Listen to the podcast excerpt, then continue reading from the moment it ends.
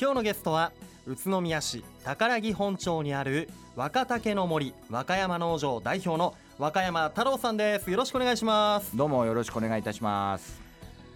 さあまず若竹の森和歌山農場というのはどういった農場になるんでしょうかそうですね、えー、私どもは、えー、宇都宮の北部にですね、えー、24ヘクタールはいあんまピンとこないですね東京ドーム5個分ぐらいですかうねんのおひたすらですね手入れのされた竹林をお持っておりましてはいそこから取れるタケノコなどをうんお栽培している農家なんですね、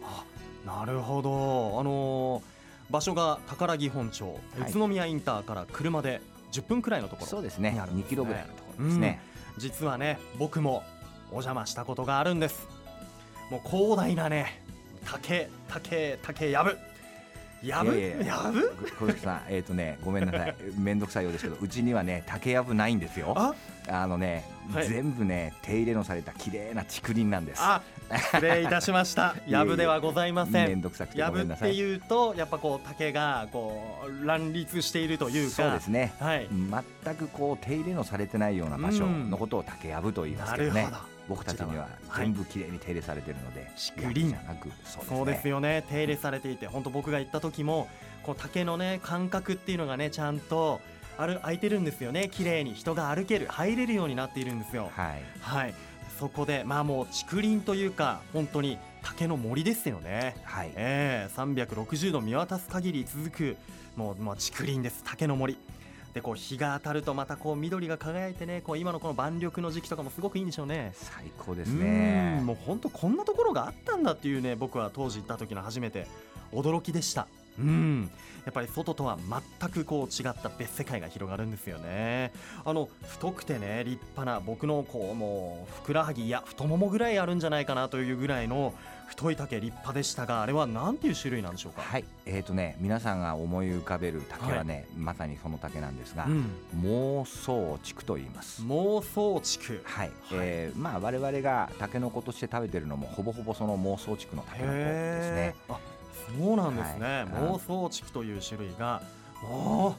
うもうもうもうもう360度ですもんはね綺麗あの和歌山農場さんはやっぱり歴史も長いというふうに伺いましたはい、えっ、とですね、あの我々実はあのあ今のこの地にですね、えー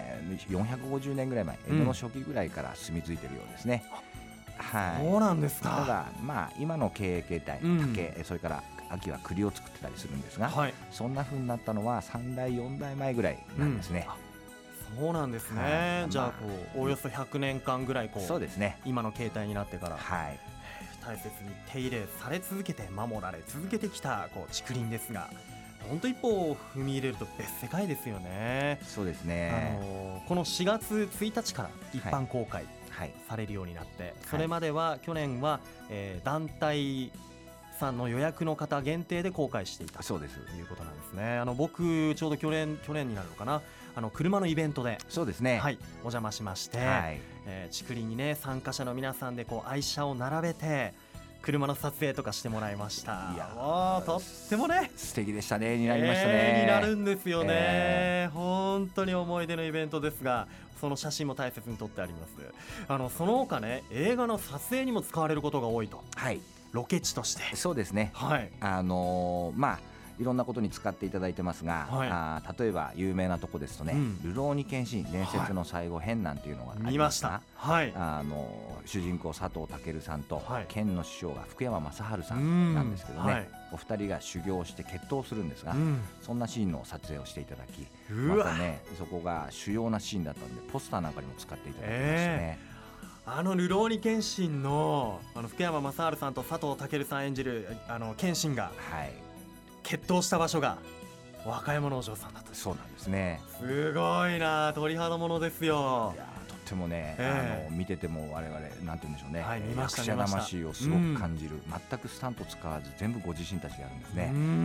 んとってもねあのだいぶお話もゆっくりさせていただきましたけどああそうでしたか、はいうわすごいちなみにその時にですね、はい福山さんといろいろお話ししてたらね、え私と福山さんあの同じ年だったんです。へえまたそういったよく笑われますけどね。偶然そこも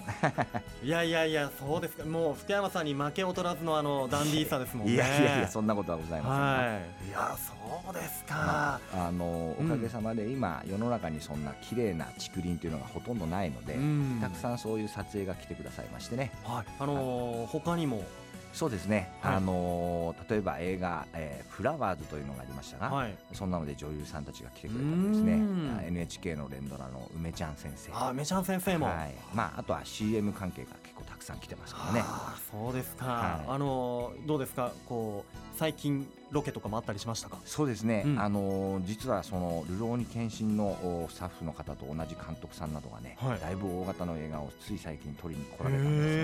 えがあー残念ながらまだ公開前はですねこれは一切あはいここだけの話でそうですねうわー楽しみにしておりますよ公はい開を、ぜえーひ何の映画なんだろうな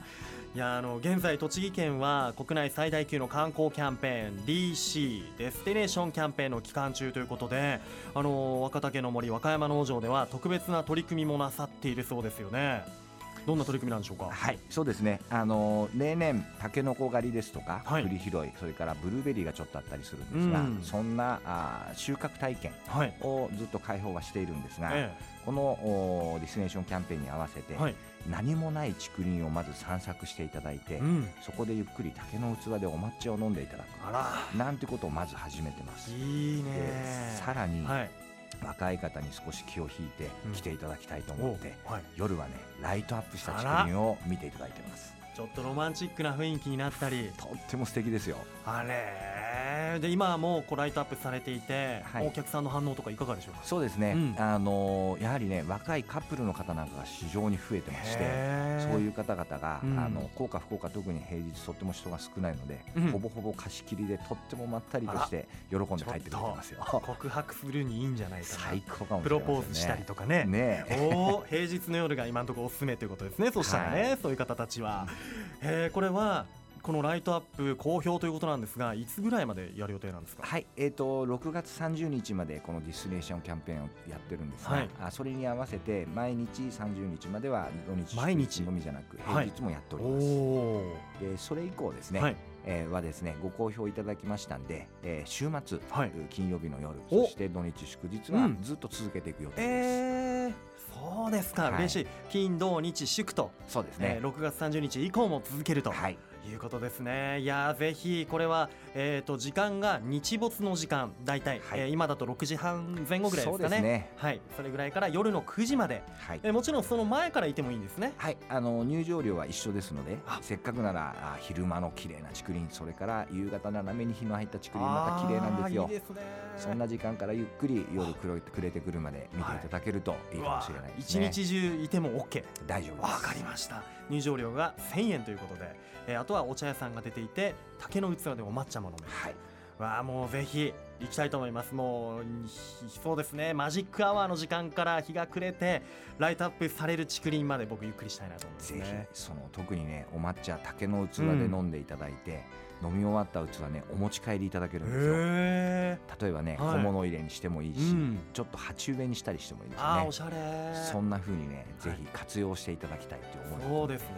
いや竹っていろんな魅力がありますねそうですね。いやー後半もね和歌山さんの作っている和歌山農場の竹の魅力についてもお聞きいただければおお話を聞かせていただきたいと思いますではここで一旦ブレイクしましょうさあ改めまして愉快な雑談今日のゲストは宇都宮市宝木本町にある若竹の森和歌山農場代表の和歌山太郎さんです改めましてよろしくお願いしますよろしくお願いいたします。いやー竹の魅力など伺っていきたいと思うんですが若竹の森の和歌山農場で大切にこう育てられた竹はこれどんなところで使われているんでしょうかそうですね大きく2つの使い道がありまして、はい一つは、ね、なんでしょうね地面から切ってしまった切ってしまった竹ですねおう竹材です、竹材、はいうん僕たちのこう身の回りに昔はよく竹の籠やざるですとかあねーはいそんな風にいろいろこう物になって使われてったんですよね。うんうんうんうんえーまあ、残念ながらあんまり僕たちそういうもの作りするのは上手じゃないんですが素材としてその竹材がいろんなところで使われていくんですね。へえー一番たくさんね、うん使われるのは牡蠣の養殖ですーほらまた意は外い牡蠣の養殖はい、今ちょっと牡蠣はこうブームですよねあー牡蠣小屋がたくさんできてたり牡蠣小屋ねさんはいあのそうここからだと東北気仙沼ですとかねええそんなところに送らせていただくんですがおう実はねあの一番大きい産地は広島ですよね。あご存広知島ね広有名ですよねはいはあの竹を切る方が今とっても少なくて、うん西日本にはたくさん竹があるんですが、いうんわざわざこの関東からねへー私の方から送ってたりします。そうなんですかはい、へえ何牡蠣の養殖に使うあの海にそうです浮ねいてるはい、イカダを作るんですね。イカだははい、そこから吊り下げて養殖をするんですが、あ昔はずっと竹が使われてたんですが、うん近年ねあのグラスファイバーに変えられていってたんですね。と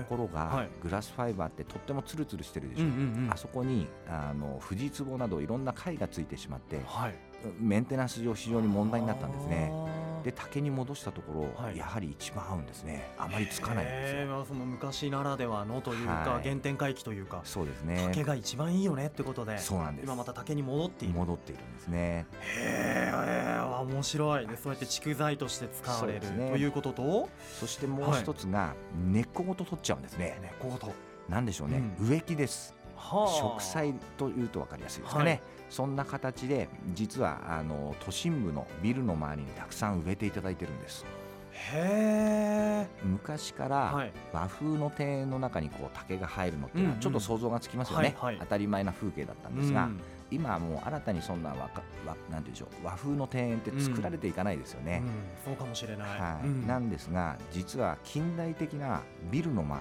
りにはい今竹の植栽がたくさん増えてるんですよ、へえいや確かにあの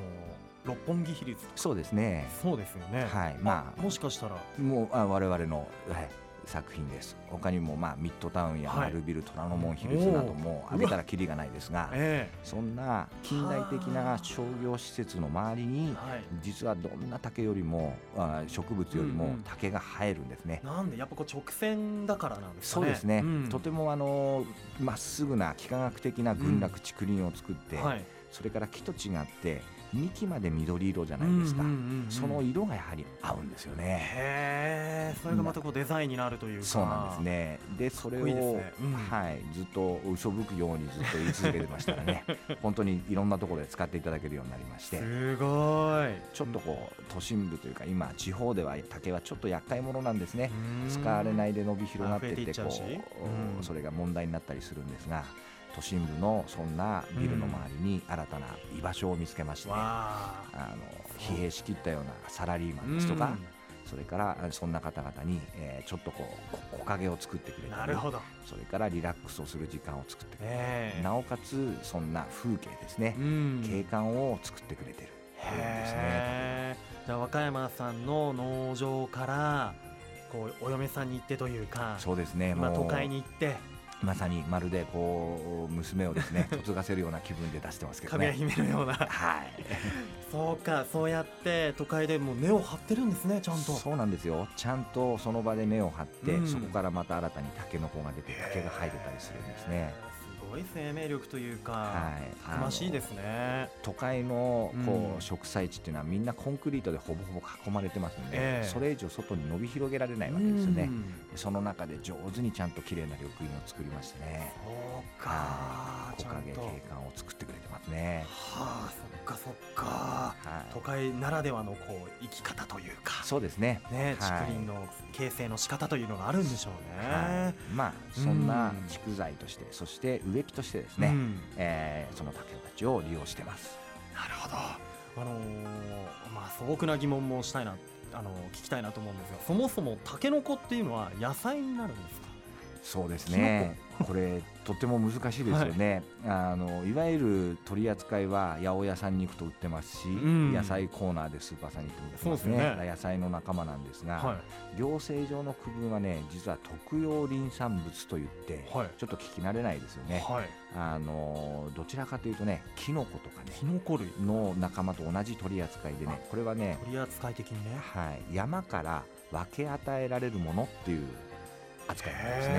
ーちょっと特あれねあのいわゆるう果実でもないですしうん野菜のように野育て菜大る根とんかとは違うじゃなくうんし竹の新芽なんですよねうん新たに出てくる竹のうん子うっんていう新うんうん芽を我々分けてもらってるわけですねえ。ちょっと変わった食べ物ですよやっねて。ますね。うんああ、ど、ど、特殊というか、独特な立ち位置の竹。はい、タケノコってやっぱり新芽ですから、放っておくと竹になるわけですそようね。なんですよ竹になるんです。大きくなるのってのはどれくらいかかるんですか。はい、あ実はねたった2ヶ月で大きくなるんですよえ1日にね平均1 0ンチぐらい最大で1メーター2 0ンチ伸びたっていう記録があるんえー、です一が日で。はいあの実はねすごい成長力だな。たった2ヶ月で、はいあの大きい竹になりきっちゃうんです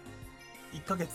2ヶ月二ヶ月でタケノコが出てきて十何メートルありますよね。そうですね最大2 0メーター近く平均1 5メーターぐらいの大きさになっちゃうんですねすごい早いんですね。はい、ってことは手入れも大変だと。はい、でね、え実はそのあっという間に竹あの大きくなる竹ですけども、木のように毎年伸び広がったりまたそれ以上に、えうん。えー太くなってったりしないんですねあでその成長が終わると、何十年も生きずに実は10年ぐらいで枯れちゃうんですよへえ。じゃはあいそのまま倒れちゃうってことですえね。あの倒れますし、うん竹林もねそれを切らないでいるともう人も入れないどころか猫も歩けないぐらいぎっしり混んじゃうんですねあなんで綺麗な見渡す限りな青い竹林緑色の竹林っていうのは、うんうんはい実は代々代々ずっと竹をね切ってるからこそ続くんですねーそうなんですね、はいだってわ和歌山のお嬢さんはなんか歩きますもんねそうですね、はいよく昔の人はね番傘をさして歩けるようにせえって言ったんですねへ傘をさしても歩けるぐらいな感覚えににしていくこれはまあとんでもない苦労があるんですけど、苦は苦労があって美しいこう竹林が保たれているというい、本当じゃあもうその毎年切らなきゃいけなかったりとか大変ですよね、はで今そうやって大変な苦労があって綺麗に等間隔ぐらいに竹林が出来上がっていてそこをじゃあやっぱお客さんにね開放してはい見に来てもらってそこでうーんそうですねゆっくりとした癒しの時を過ごしてもらえたらやっぱそれは嬉しいですよね。そうですね、うんタケノコをね取るために一生懸命それを代々、はいあのやり続けないといけないんですね、うんやった結果綺麗なあんまり綺麗なので、ええせっかくなら皆さんに見ていただきたいうんっていう思いから、まあ、そこでまた綺麗って言って感動する姿を見た見たらこうやりがいとかにもなりそうですね。そうですね、んやっぱ、りうあの非常に嬉しいです、うんうんそっかね今はねこう夜間のライトアップもしていますので昼間ももちろん入れます、えーぜひ皆さんには訪れて楽しんでもらいたいなというふうに思うんですが、えー今度は、えー宇都宮に来た方ではなくて都心在住の方々にも向けた、えー東京都内で今 DC 関連のキャンペーンやってるんですがそちらにも関わっているということで、えーそれが「ルルブキッチン赤坂」といって、えーあのー雑誌とかでも有名な JTB パブリッシングの「ルルブ」えールルブさんが、えー全国各地、えーもちろんいろんな食材とか、えー知ってますからねルルブのスタッフの方たちが厳選した食材料理を提供するお店が今赤坂にあるんですね赤坂見附駅から徒歩3分にある、えー赤坂バル横町内にありますルルブキッチン赤坂、えーこちらでは今まで岩手県福岡県とか鹿児島県などをこうピックアップして、えーテーマ特集を、えー展開してお料理を提供していたそうなんですが今回は DC 期間中ということで宇都宮とのコラボをやっていて、えーそちらに、えー若竹の森和歌山農場のタケノコを使った、えーこちらはお料理名が